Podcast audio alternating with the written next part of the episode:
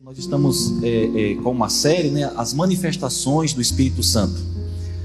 E desde o primeiro momento, no primeiro domingo, quando nós falamos sobre a, a obra do Espírito Santo em glorificar a Cristo, convencer o, o mundo do pecado, da justiça, do juízo, o Espírito Santo que conduz a igreja como consolador. Vimos no segundo domingo é, com o pastor Pedro, né, a, a, o Espírito Santo é quem capacita a igreja para que a igreja caminhe, para que a igreja prospere, para que a igreja eh, impacte esse mundo com a mensagem do Evangelho. Semana passada nós ouvimos é, Madeleine é, falar sobre a santificação do crente, o Espírito Santo. Oi. O Espírito Santo é quem é, opera a santificação no crente. Tá bom para vocês assim, gente? Tá todo mundo me ouvindo bem? Então tá legal, Carlos. Então, e hoje nós é, vamos ver é, de modo é, demonstrativo, um, uma espécie de demonstração de como a igreja responde a essa ação gloriosa do Espírito Santo. Porque nós temos aí vários conceitos na Bíblia pelos quais nós muitas vezes fomos expostos a esses conceitos. Aos anteriores que já falamos sobre a obra do Espírito em convencer o mundo do pecado, da justiça e do juízo, se não fosse o Espírito de Deus, ninguém seria convencido, não é? Porque em nós não existe poder é, capaz de convencer os pecadores, mas o Espírito nos reveste de poder para isso.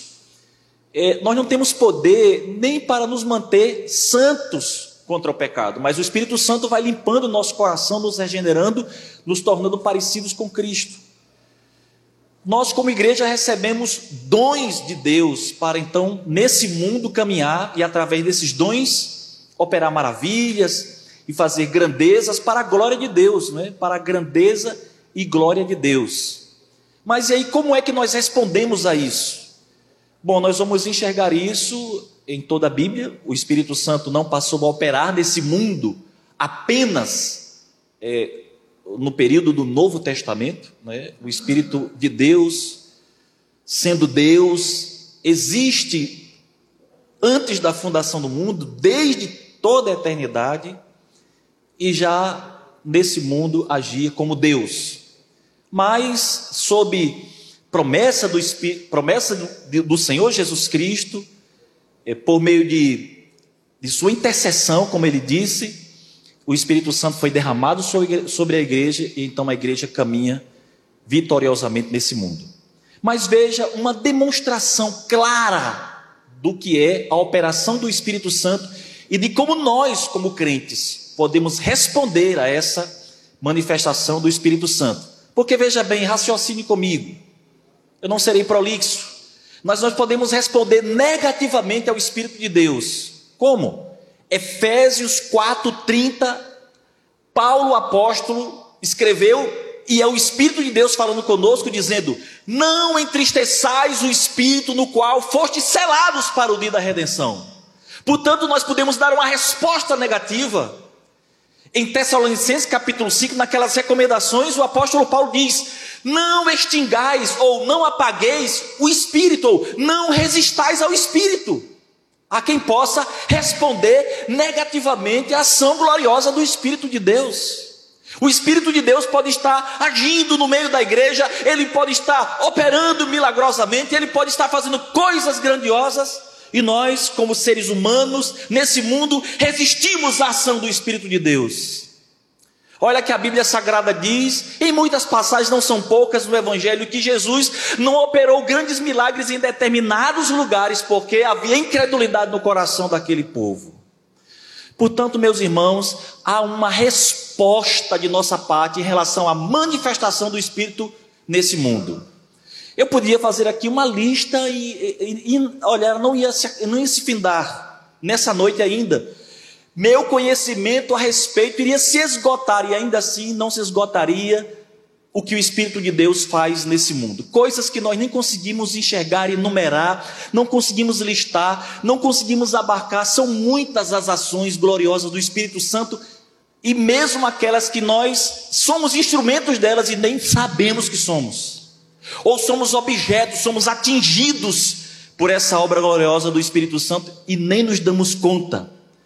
Antes de ler o texto sagrado, quero recordar um episódio que eu vivi em Arapiraca, no ano de 2008, eu fui pregar em uma igreja num bairro chamado Canafístola, uma igreja bem humilde, bem pobre mesmo. Os irmãos muito necessitados, dava para perceber né, que havia muita necessidade, pobreza naquele bairro, naquele ambiente e naquela igreja. E eu lembro que uma mãe estava com uma, uma, uma, filha, eu presumi, porque elas eram parecidas fisicamente, estavam juntas no primeiro banco, e naquela noite eu preguei sobre cura, quando Felipe cantou aqui e tocou, eu, eu lhe recordei imediatamente daquele episódio. Elas estavam na frente, eu estava pregando que Jesus cura, que é o poder de Jesus que cura, o Espírito de Deus opera essa maravilha. Nós temos ali na Bíblia Sagrada conceitos de manifestação e dons, né? São coisas distintas, mas são operações do Espírito Santo, enfim. E aquela mãe chorava muito. E depois nós chamamos à frente as pessoas que é, de alguma maneira sentiam a necessidade de serem atingidas pela cura, né? precisavam ou, ou estavam pedindo a Deus a cura e a frente ficou quase que superlotada. As pessoas saíram das cadeiras e vieram à frente, quase que ficou 100 pessoas sentadas. E eu orei, orei e, e eu vi é, uma menina, a menina olhando para a mãe, né? E a mãe falando com ela e ela se abraçando e chorando e a menina chorando muito, se debruçando, quase que caindo sobre a mãe. E eu, aquilo me incomodou, eu desliguei o microfone, fui até ela assim, e, a, e peguei na menina, né? E disse: Você está sentindo alguma coisa? E ela, ela começou a sorrir e chorar ao mesmo tempo. Você, você precisa de alguma coisa? Está acontecendo alguma coisa com você? E a mãe dela chorando muito. E ela sorria e chorava, né? não, não me respondeu. E eu fiquei assim, é, constrangido, desconcertado com aquela situação. E quando eu voltei, o pastor estava chorando, escorado assim no púlpito, chorando, chorando. E ele disse: Você, você não entendeu nada, né? Eu disse: Não, não entendi, não. Aí ele chamou a menina pelo nome. Eu vou dizer um pseudônimo aqui, eu não, não recordo o nome dela. Maria, e ela respondeu: Você está me ouvindo? Ela disse: Sim. A igreja toda glorificou a Deus. Ele disse: Ela acabou de ser curada. Ela era surda, não podia ouvir. Maria, você coloca ali o microfone para ela falar. Você, você consegue me ouvir bem? Ela sim. Dê glória a Deus, Maria. Ela, glória a Deus. Meus irmãos, que momento maravilhoso coisas que o Espírito de Deus faz e nós nem nos damos conta, Ele está agindo no meio da igreja. Quem precisa fazer evidência, propaganda disso, quase sempre quer se aproveitar disso. Mas o fato é que isso deve e acontece para a honra e a glória de Deus, não para a glória dos homens. Portanto, eu eu ainda, ainda percebo uma certa expectativa é, é, na igreja, nos irmãos em geral, né? Aonde estão os milagres? Por que, que os milagres não acontecem? Onde estão os sinais? Por que, que os coxos não andam, os paralíticos? Epa, pera, calma, calma aí, muita calma. Os coxos continuam andando, os cegos vendo. Todos esses milagres continuam acontecendo. Leia a Bíblia direito e olhe para o mundo com um olhar justo. E isso continua acontecendo, aonde existem pessoas que precisam. Aonde há pessoas doentes, ali Deus vai curar. Aonde há pessoas enfermas, endemoniadas, ali Deus vai libertar. No ambiente em que está todo mundo bem, todo mundo em paz, você pode procurar o médico. Se você tem um plano de saúde, você vai se valer dele. Agora, claro, aquilo que o, seu, que o seu médico não consegue fazer, aquilo que o remédio não consegue dar conta, aí as mãos de Deus dá conta de toda e qualquer enfermidade. E nós vamos continuar orando, continuar crendo, e se quisermos ser, ser instrumentos na mão de Deus, nós vamos buscar os necessitados aonde eles estão, porque fomos capacitados pelo Espírito para isso não para sermos consumidores da fé, consumidores de pregação, consumidores de, de cultos. Nós somos capacitados por Deus para sermos instrumentos poderosos em Suas gloriosas mãos. E sabe, Deus está chamando você para ir lá no necessitado, no doente, no enfermo, no endemoniado. E quase sempre Ele não está aqui no culto, Ele está em um outro ambiente que você precisa ir lá. E Deus vai usar você. E você vai ver o paralítico andar, o mudo ver, o cego ver. Você vai ver milagres grandiosos nas mãos gloriosas do nosso Senhor. Bom, mas como é que nós respondemos a isso? Apocalipse capítulo 2, verso 12 a 17 diz: Ao anjo da igreja em Pérgamo escreve assim declara o que tem a espada afiada de dois gumes Conheço o lugar em que vives, onde se encontra o trono de Satanás. Apesar disso, permaneces, permaneces fiel ao meu nome e não renunciaste à tua fé em mim, nem mesmo quando Antipas, minha fiel testemunha, foi morto nessa cidade onde Satanás habita. Tenho, contudo, contra ti algumas ademoestações, porquanto tens contigo os que seguem a doutrina de Balaão, que ensinou a Balaque a armar ciladas contra os filhos de Israel, induzindo-os a comer alimentos sacrificados a ídolos e a se entregarem à prostituição.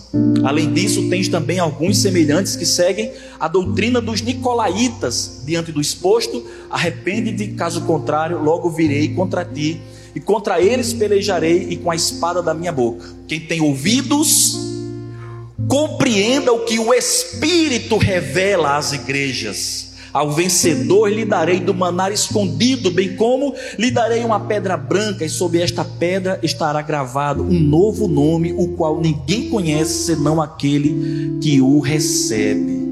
Veja o que o texto diz. O texto está dizendo: preste atenção. O que o Espírito está revelando às igrejas. Veja que declaração. Essa é uma carta para uma igreja local, a igreja em Pérgamo. Quando a carta foi escrita, ela foi endereçada para aquela igreja. Mas no fim, no verso 17, o autor da carta reporta a carta a todas as igrejas em todos os séculos. Portanto, essa carta local que serve para é, para Pérgamo serve também para nós em Nova Descoberta. Séculos depois. É o Senhor Jesus falando à igreja. É o Espírito se manifestando à igreja, revelando à igreja. E revelando o quê? Revelando a vontade de Deus para o seu povo. Verso 12 diz: A igreja em Pérgamo, assim declara aquele que tem a espada de dois gumes. Espada na Bíblia quase sempre é um instrumento de juízo, um instrumento pelo qual se executa é, o juízo, o instrumento pelo qual se faz a guerra, se vence as batalhas, não é? Portanto, a espada aqui simboliza o juízo de Deus, o reto juízo de Deus, que tem claro e absoluto discernimento e não pode errar. O juízo de Deus está calcado na mais reta equidade e no mais claro e, e, e cristalino e absoluto discernimento. Veja que o escritor aos Hebreus diz que a palavra de Deus é a espada que faz divisão, não é? Reto discernimento. É assim que o Senhor estava olhando para a igreja de Pérgamo com clareza, com justiça, com equidade, e é assim que ele olha para a igreja hoje. O verso 13 diz: Eu conheço o lugar em que vive. Veja que o verso 13 se distingue da abordagem que ele faz às outras igrejas. Você vai comparar essa carta e as demais, e o Senhor vai dizer às demais: Eu conheço as tuas obras. Mas aqui ele diz: Eu conheço o lugar em que tu habitas. Há duas exceções apenas: Esmirna e Pérgamo. Para Esmirna ele diz: Eu conheço as tuas aflições, eu conheço a tua pobreza. Para Pérgamo ele diz: Eu conheço o lugar em que tu habitas, onde está o trono de Satanás. Ora, quem está dizendo é aquele que tem reto e justo juízo, claro discernimento. Aqui não há possibilidade de erro, ele está dizendo: o lugar em que você está é um lugar terrível, porque aí tem adoração a Satanás. Nós precisamos recorrer à história, e compreender como era a cultura de Pérgamo. Que cidade era essa? Era essa, essa era a maior metrópole da Ásia Menor. Essa cidade foi fundada aproximadamente 300 anos antes de Cristo, e quando os gregos caíram e os romanos então se tornaram os senhores do mundo, uma comissão dessa cidade foi até Roma e pediu a permissão do imperador romano para, para instaurar ali uma grande, um grande monumento em homenagem ao imperador romano, então torná-lo uma espécie de deus de mito para ser adorado, para ser engrandecido. Então, durante séculos, foi oferecido ali sacrifícios, e ali havia então o maior altar ao imperador romano fora de Roma, em Pérgamo. Por isso, Jesus diz: o lugar em que você está é o trono de Satanás. Ali também havia adoração a outros deuses. Os maiores deuses da região e da mitologia, Asclepios, por exemplo, era o deus adorado lá em Laodiceia, um deus a qual se atribuía o poder de curar. Então, Pérgamo adotou esse deus. Diana dos Efésios, que mobilizava a cidade, inclusive a economia da cidade. Aqueles que moravam em Pérgamo também adotaram Diana. E todos os demais haviam muitos altares. A cidade era uma espécie de centro da imprensa do mundo. O seu nome revela isso. Ali havia um grande comércio de peles de couro curtido, pergaminhos, por isso Pérgamo. Os grandes escritores iam para ali comprar o couro, escrever e exportar o que eles escreviam. A cidade de Pérgamo era um lugar muito difícil de ser crente, porque haviam festivais sazonais o ano inteiro de adoração a esses deuses. Eu não vou me aprofundar nisso, mas a adoração a Diana, por exemplo, incluía orgias sexuais. No seu templo haviam sacerdotisas, mulheres, as mais belas mulheres. Era muito difícil ser crente ali, um homem crente servir a Deus e não ser seduzido por aquelas belas mulheres que os encantava não apenas com a sua beleza, mas o espírito de prostituição que havia naquelas mulheres. Homens se tornavam também eunucos, uma palavra antiquada, antiga, para comparar a um comportamento feminilizado de homens hoje na atual sociedade. Homens também que eram uma espécie de sacerdotes sexuais. Imagine que o tamanho da orgia, da impureza, da blasfêmia. Não por acaso Paulo escreveu aos Romanos que adivinha dos romanos esse, esse costume de se entregar a paixões infames, do homem inflamar o seu corpo com o corpo de outro homem, de uma mulher contra a mulher, inclusive incluía animais. Asclépio recebia, além de sacrifícios vivos, não era o Deus da cura? Portanto, é, pedaços mutilados de animais, de pessoas que já haviam morrido, eram oferecidos em favor de favores, de curas. E o maior deles, o imperador romano, recebia sangue, recebia fruta, recebia uma série é, de oferendas e de adoração, e esse era o Deus mais adorado, né? Carnes, muita carne, carne de bode, carne de bovinos, é, de caprinos, de cavalos, de animais eram oferecidos ali. E aquelas carnes que eram oferecidas também eram vendidas. Vocês lembram do conflito em Corinto? Que os irmãos que compravam carne no mercado de Corinto, a carne era mais barata, porque essa carne era, era carne que havia sido sacrificada. E Paulo vai deliberar sobre essa questão. E isso existia lá em Pérgamo. Então era uma cidade muito difícil. Imagine o que é uma cidade com. É, e termina o carnaval, começa o carnaval, o emenda no São João, e aí micaretas o ano inteiro. E tudo isso incluía um espectro religioso, uma coisa divinizada. Então, ser crente ali devia ser muito difícil. Nesse período aqui, no ano 96 depois de Cristo, o imperador romano era Domiciano. Domiciano era aquele imperador que era violento, era, era um homem sagaz e passou então a perseguir a igreja, matar os líderes, porque ele acreditava que se ele fizesse isso, ele enfraqueceria a igreja. Então ele, ele levou uma e mandou uma comitiva então até Éfeso para pegar João, que era ainda o único apóstolo vivo. Então, tendo pego João, ele lançou João em um caldeirão de bronze, sobre uma grande pira de fogo, aquecida muitas vezes com azeite, para que a decomposição acontecesse muito rapidamente. E quando eles esperavam os gritos, os berros, ouviram apenas o silêncio. E eu estou presumindo aqui, né, que João talvez tenha feito algumas orações, talvez até cantado louvores a Deus. E de repente, quando eles chegaram lá, aquele caldeirão superaquecido, nada havia acontecido com João. E eles tiveram que apagar o fogo. E levaram João para longe, para Pátimos, um lugar onde ele não estava próximo da igreja, onde ele não podia pastorear a igreja, o lugar onde ele estava totalmente isolado, mas foi exatamente lá que Deus deu a ele esta revelação que nós estamos lendo esta noite. Quando se imagina que se está sacrificando um crente, que está punindo o crente, quando se imagina que está se fazendo mal ao crente, a mão de Deus vai conduzir a vida desse crente, o Espírito de Deus vai conduzir esse crente para estágios maiores na sua fé, para maiores revelações, para coisas ainda maiores.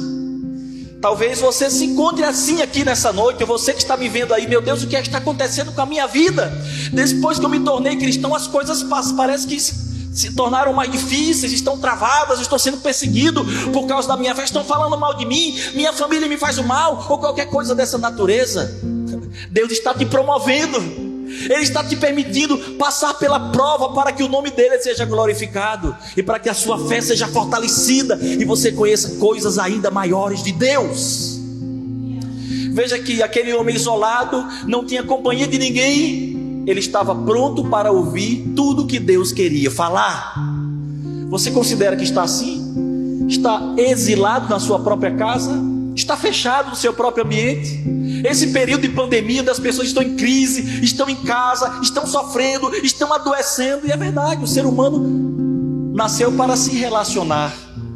Mas esse é um período em que Deus está trabalhando também no coração dos crentes, que está fortalecendo os casamentos, que está consertando as famílias, que está fazendo coisas boas e bonitas na vida daquele que abre o coração para entender que Deus está lhe dando um novo momento na sua vida. Bom, vamos seguir adiante, porque a perseguição não ficou aqui. Ele exilou João, mas logo ele foi para Pérgamo. Em Pérgamo ele encontrou um bispo chamado Antipas, um homem que estava disposto a servir a Deus com todas as suas forças, a ser fiel a Deus mesmo contra toda oposição um homem que não mediu esforços para servir a Deus, mesmo naquele lugar que o próprio Deus estava dizendo: é muito difícil esse lugar. Esse lugar é muito difícil de me servir, porque aí está o trono de Satanás, aí estão as maiores tentações, aí está a maior perseguição. Mas o que é que ele diz à igreja? Ele diz: apesar disso, você permaneceu fiel ao meu nome, não renunciou à fé em mim, nem mesmo quando Antipas, minha fiel testemunha, foi morto nessa cidade. Aquela estratégia maquiavélica que não deu certo com João, deu certo com Antipas. Antipas derreteu dentro daquele caldeirão. Deve ter sido uma coisa muito triste, muito difícil ver aquela massa que se tornou aquele homem fiel que foi lançado, aquele homem que era respeitado, um homem que era um exemplo para a igreja, um homem de Deus, um referencial, de repente ser lançado dentro daquele caldeirão e talvez a expectativa vai acontecer a mesma coisa que aconteceu com João. Não, não aconteceu. Quando o caldeirão foi virado, depois de ter sido superaquecido, depois de ter esfriado, então viraram o caldeirão saiu aquela massa cozida, era o corpo de Antipas. Talvez se esse homem fosse visto pela lente de alguns pregadores hoje, de alguns doutrinadores, de alguns televangelistas, youtubers, pregadores famosos, esse homem fosse visto como uma derrota.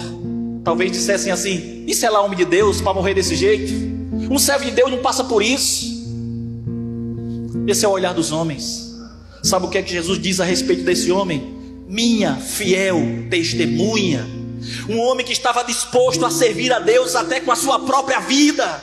Um homem que estava disposto a morrer, mas não negar a fé no Senhor Jesus Cristo. Um homem que se entregou a esse tipo de sacrifício, mas glorificou o nome de Deus para todo sempre enquanto existir a igreja.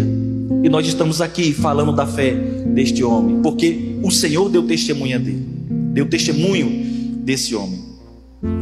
Meus irmãos, aqui eu quero fazer uma breve reflexão para concluir. Qual é a medida então? Qual é o parâmetro? Como é que nós é, podemos é, comparar a nossa resposta em relação às ações do Espírito de Deus nesse mundo? Como é que eu posso medir? Eu estou servindo a Deus? Essa é pergunta que eu quero responder.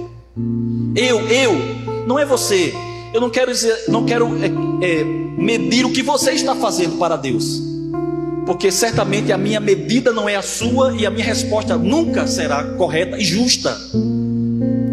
Pai, se nós olharmos para o nosso modelo, que é a pessoa de Jesus Cristo, que é o nosso grande referencial, que é quem nós queremos nos aproximar, aí eu tenho uma resposta para mim, não para você.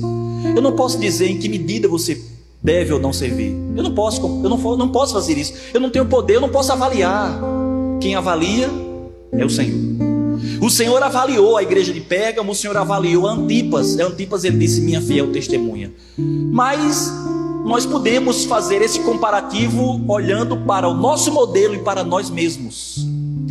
E talvez algumas perguntas nos ajudem a fazer isso. Primeiro dela, a primeira delas, o que eu faço para Deus? Eu faço de todo o coração?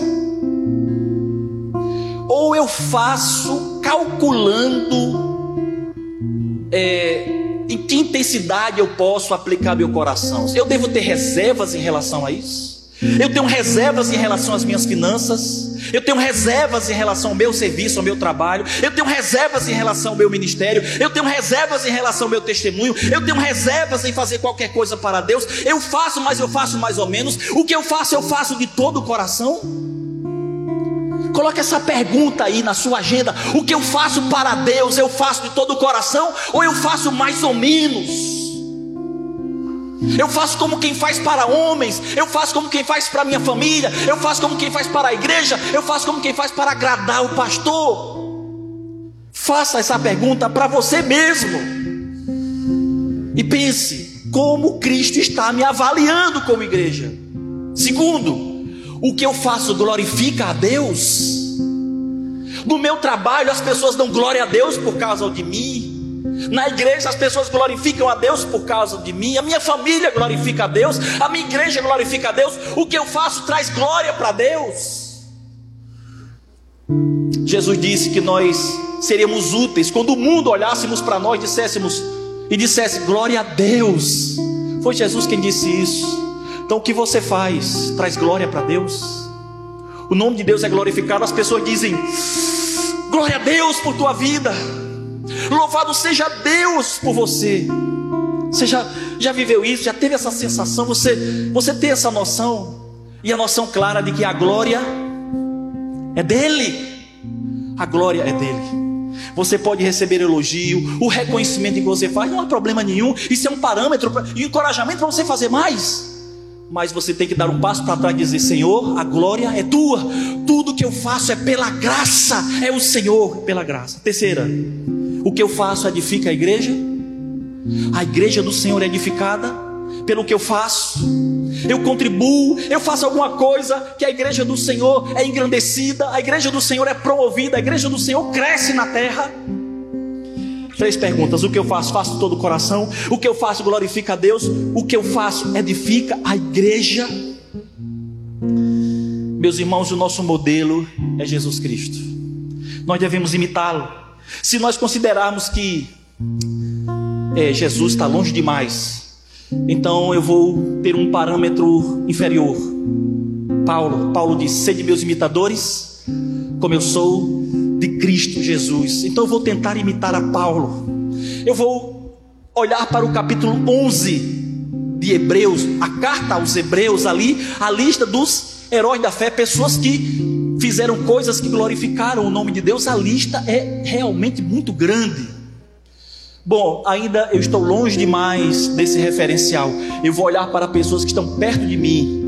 Olha a maneira como fulano ora, olha a maneira como fulano se dedica, olha a maneira como fulano, será que eu posso fazer igual? Será que eu posso me aproximar? Será que eu posso me dedicar?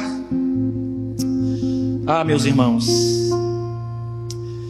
aquela igreja era uma igreja em sofrimento era uma igreja sob perseguição, aquela igreja estava sem pastor, ou sem o seu mensageiro, mas o Senhor Jesus Cristo amparou aquela igreja.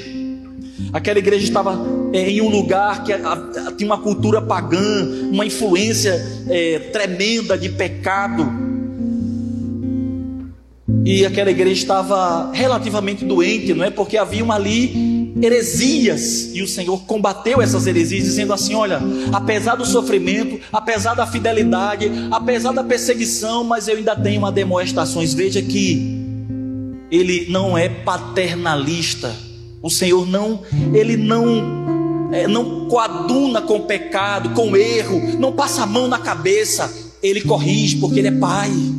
Ele poderia dar uma concessão dizer: Não, vocês estão em sofrimento, eu vou tolerar isso aqui. Não, não, não. A igreja do Senhor é pura, incólume, reta, lavada e remida no sangue do Cordeiro de Deus que tira o pecado do mundo. Ele diz: Tem aí os que seguem a doutrina de Balaão, que ensinou a Balaque a pecar contra Deus, a amaldiçoar o povo de Deus, fazendo é, é, relações miscigenadas, trazendo mulheres boabitas para seduzir homens judeus, israelitas, para coabitarem com ela e coabitando com ela, então passassem a adorar outros deuses, coisas que aparentemente não tem nada a ver. O que, é que tem a ver um homem e uma mulher? Mas ele abraçava a cultura dela, abraçava o Deus dela e abandonava o Deus que ele servia. Nicolaítas era um grupo de gnósticos que relativizavam princípios, ensinos bíblicos, apostólicos, né? ensinos da Torá, da lei, eles relativizavam.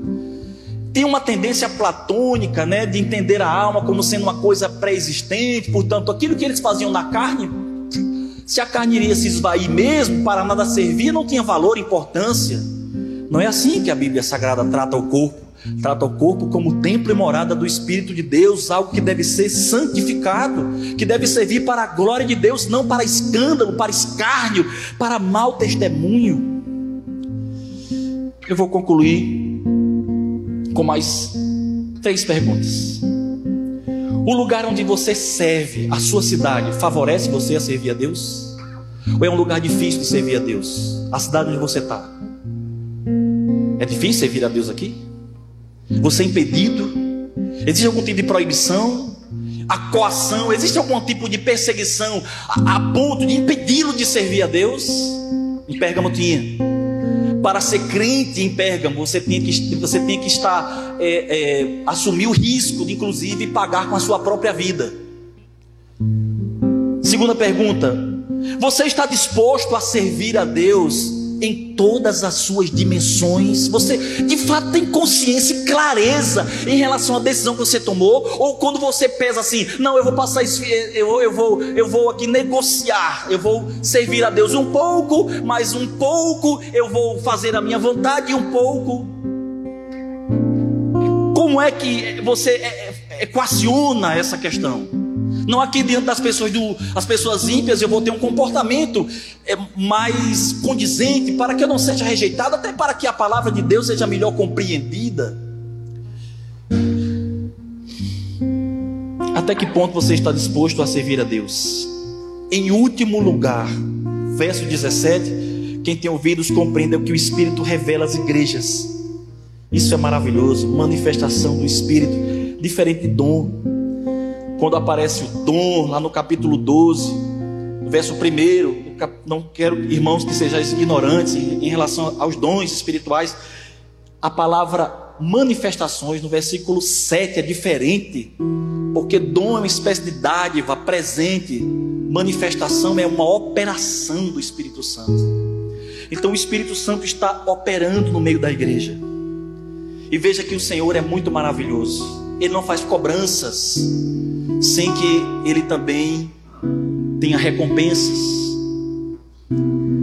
Ele não exige de onde ele não plantou primeiro. Veja que coisa gloriosa. Compreenda que o Espírito revela às igrejas ao vencedor. Vencer sugere o que, gente? O que, que sugere vencer? Sugere vencer, é, ou melhor, sugere, sugere luta, não é quem vence uma batalha, quem vence uma concorrência, quem vence uma competição, quem vence uma prova, não é? Então, o Espírito está falando para quem luta, para quem corre, para quem peleja, para quem disputa. Ao vencedor lhe darei o maná escondido. Que coisa gloriosa. Para nós isso não faz sentido nenhum. Porque maná faz sentido para o povo judeu que fazia menção histórica, aquele evento quando o povo saiu do deserto, né, tendo saído do Egito, então no deserto peregrinou e teve fome, então Deus é, falou a Moisés e Moisés clamou a Deus, então Deus mandou maná e eles comeram aquela comida que caiu do céu. Maná quer dizer, o que é isso? Quando os judeus acordaram pela manhã e viram ali, eles, maná, o que é isso? Isso é comida. E veja que Jesus responde. E João escreve quando Jesus diz: Eu sou o pão que caiu do céu. O que é isso? O maná. Nos escritos rabínicos, entre eles o Talmud, diz que quando Jerusalém foi invadida pela Babilônia, Jeremias correu até o templo, abriu o propiciatório, pegou o maná e escondeu. E eles alimentavam não é, a ideia de que um dia esse maná seria descoberto. Jesus disse: Eu sou o pão que caiu do céu, o maná escondido. Gente, quando a gente lê esse texto, a gente interpreta quase que literalmente, e nós logo nos arremetemos à ideia das bodas do cordeiro e imaginamos as bodas do cordeiro como um banquete muito grande, né? Uma, uma mesa e todos os santos lá para se alimentar. O Senhor vai dizer: comam e bebam à vontade, e a gente vai partir para cima daquela mesa, ou então seremos servidos pelos anjos. Não se pode interpretar Apocalipse dessa maneira. Você precisa olhar para os precedentes bíblicos, para a tipologia, para toda essa linguagem metafórica. O maná escondido. Eu lhe darei o maná escondido. O que é isso? Aquele que vencer receberá isso como recompensa o que Antipas, minha fiel testemunha, recebeu. Você já imaginou a grande satisfação que será estar diante do próprio Senhor Jesus Cristo? Como sua alma será alimentada, o quanto você estará satisfeito, pleno, repleto alimentando-se, entre parênteses, da glória, da grandeza, da santidade, da pureza do nosso Senhor e Salvador Jesus Cristo. Quando ele apareceu a João, a sua glória era tamanha que João desmaiou. Você imagina quando cumprisse o capítulo 15 de, de 1 aos Coríntios em você, o seu corpo corruptível se revestir de incorruptibilidade, o seu corpo que é mortal se revestir de imortalidade, isso que é fraqueza se revestir de fortaleza, e você estiver diante do Senhor sem choro, sem dor, sem lembranças ruins, sem mais amarguras, você estará livre dessa prisão, essa casca, dessa natureza que está inclinada para pecar. Você terá pleno gozo e satisfação, alegria completa para todo sempre. Quando as cortinas da eternidade se desvendarem e você se vir num estado de perfeição diante do seu Senhor e Salvador Jesus Cristo. Cumprir-se o que diz a, a Bíblia Sagrada e que a, a teologia diz o já e o ainda não. Nós já temos a promessa, mas ainda não tomamos posse de, de fato. O maná escondido é exatamente isso. Você vai conhecer quem você acha que você conhece, que você conhece apenas por referência, você conhece apenas por sinais, você conhece só por sombras. É glorioso conhecer o Senhor Jesus Cristo assim? Você acha que isso já satisfaz? Isso já enche o teu coração de gozo? Imagina o que será estar diante dele face a face e receber dele a recompensa pessoal, intransferível, é, incambiável, e ele dirá: Foste fiel no pouco, sobre o muito te colocarei. Entra no gozo do teu Senhor. Isso é recompensa. Em segundo lugar, ele diz: Eu darei uma pedra branca. Essa pedra está gravada um novo nome, o qual ninguém conhece, senão aquele que o recebe. Também isso não faz sentido nenhum para a nossa cultura. Mas essa era uma prática dos tribunais romanos. Quando um apenado ou um escravo estava sob julgamento e era absorvido, então ele recebia essa pedra branca, ele conferia duas coisas. A primeira delas, dignidade, ele retomava sua dignidade. Ele deixava de ser um mero escravo e ele passava a ser um homem livre. Livre, liberdade Gente, nós não sabemos o valor da liberdade ainda, totalmente, porque nós nunca fomos escravos, mas só valoriza a liberdade quem um dia teve a sua liberdade privada. Quando esses homens recebiam essa pedra branca, que era uma carta de alforria, era o perdão. E se fossem eles escravos que trabalhavam no comércio, eles eram conhecidos em todas as cidades da região. E onde eles chegassem, que fossem interpelados, eles apresentavam essa pedra branca e diziam: Não, sou mais escravo, agora eu sou livre. O juiz me conferiu liberdade, libertação. A outra coisa é uma nova identidade, porque escravo não tem nome. Escravo é chamado escravo, é só um escravo. Mas quando esse escravo tornava-se livre, então seu nome se tornava conhecido. Porque uma vez que aqueles que o conheceram como escravo o interpelavam e diziam: Não, não, não, não, eu tenho um nome. Meu nome é Elisandro. Meu nome é Adalvo. Meu nome é Fátima. Porque ele era conhecido como escravo. Escravo não tem nome. Sabe o que é que isso está dizendo? Está dizendo que ao que vencer gozará de total, plena e absoluta liberdade. E receberá uma identidade a qual ninguém pode roubar, transferir, aniquilar. E ninguém conhece senão ele mesmo. Quem é que já teve aqui apelido, né? Assim, já teve um cognome, né? Ou foi chamado de alguma coisa. Eu, por exemplo, vou, vou me ter como exemplo, né? quando eu era pequeno, eu tenho um irmão mais velho. E como eu era muito magrinho, meu irmão me chamava de Rimé, que é um, uma ironia, né? Rimé era o forte, né? Eu tenho uma força, né? Aí me chamava de Rimé. Puxa, aquilo me deixava muito ma magoado, machucado. Eu ficava. Meu nome não é Rimé, né? É mais ou menos essa sensação, escravo. Um dia nós somos escravos do pecado. Um dia nós somos escravos desse mundo. Um dia Satanás reinou sobre a nossa vida. Mas no dia que nós recebemos Jesus, o nosso, a nossa alma foi lavada pelo sangue do Cordeiro de Deus que tira o pecado do mundo, nós recebemos a promessa da vida eterna. E agora nós somos respeitados, não apenas neste mundo, mas no mundo espiritual. Os anjos nos reconhecem como filhos de Deus. Os demônios nos reconhecem nesse mundo como filhos de Deus, porque nós carregamos a marca do sangue de Jesus. As nossas vestes estão salpicadas com o sangue de Jesus. Nós temos o selo da redenção. Nós somos conhecidos aonde nós chegamos, ainda que nós nem percebamos disso.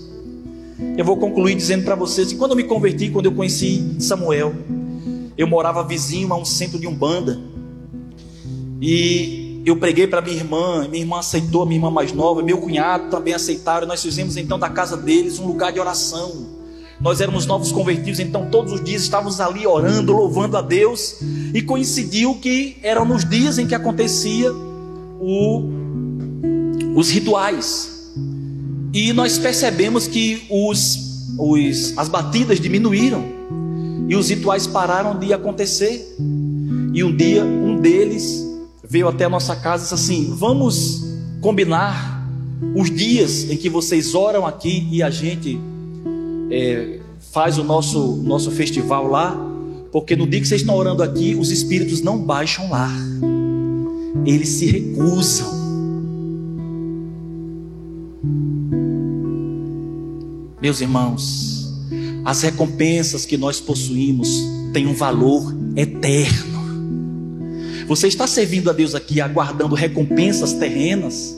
Você espera que está servindo aqui para que eu lhe dê uma recompensa, para que essa igreja lhe premie, lhe honre, eu faça alguma coisa? É uma esperança vã, mas fique certo: tudo que você fizer para Deus haverá uma recompensa, e essa recompensa tem valor eterno tem um valor incomensurável. O ladrão não pode roubar, a traça não pode corroer, porque é uma riqueza eterna. Eu espero que você saia nessa noite daqui desafiado a servir a Deus com todas as suas forças. Não tenha mais pudor para servir a Deus, no sentido de manter a sua santidade, de manter a sua instrumentalidade, e de se manter servindo a Deus de todo o coração. Bom, eu queria orar com vocês nesse momento.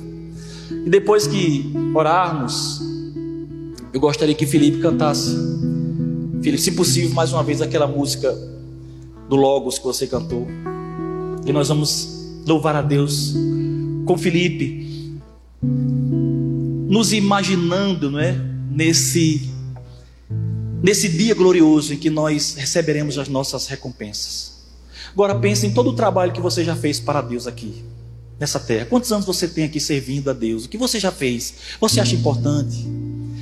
Você acha que você pode melhorar? Você acha que Deus merece mais? Que a obra de Deus precisa? Que você pode fazer mais pela obra de Deus?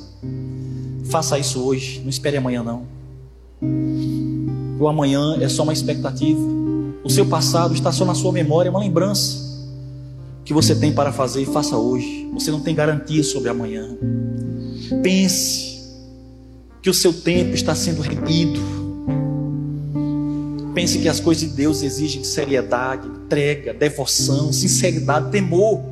E que nós aqui julgamos mal as coisas, mas o Senhor julga de maneira reta, justa, pura e Ele julga a intenção do coração. Curve sua cabeça, vamos orar. Pai querido, Deus precioso, Deus de infinita graça e misericórdia, nós de fato não sabemos por que caminhos o Senhor nos conduzirá nesta vida. Nós sabemos é que o Senhor é soberano sobre todas as coisas. O Senhor capacitou a sua igreja com dons, o Senhor resgatou a sua igreja com seu sangue remidor. O Senhor está se manifestando neste mundo para salvar os pecadores. E está fazendo isso por meio da sua igreja lavada e remida no seu sangue. Cada mártir, cada discípulo, cada servo do Senhor que tombou aqui, que morreu, que foi entregue às feras, que morreu por enfermidade ou de velhice, hoje goza na Sua presença. E todos nós haveremos de receber as recompensas que o Senhor prometeu ao seu povo. Mas nós temos fraqueza, Senhor. É certo que nós também tombamos, caímos, fraquejamos e pedimos ao Senhor nos renova, nos encoraja, ressignifica a nossa vida. Ó Deus, ignora os nossos pecados e nos liberta Senhor, ó Deus, nós que fomos lavados pelo teu sangue, dá-nos o vigor e o poder do teu espírito para continuar servindo ao Senhor em pureza de coração. Renova as forças dos que estão fracos, cura os que estão doentes, Senhor. Cura, sara, liberta os que estão presos ainda. E faz a tua igreja caminhar neste mundo, neste mundo mal, perverso, mas que o Senhor amou a ponto de entregar seu filho para que pessoas que estão em condição de escravidão conheçam o teu grande amor e sejam libertas. Nós agradecemos porque recebemos esse grande e glorioso amor. E te pedimos, Jesus, nos conduza como pastor que és e como ovelha que somos. Em nome do Senhor. Amém. Vamos louvar a Deus com o nosso irmão.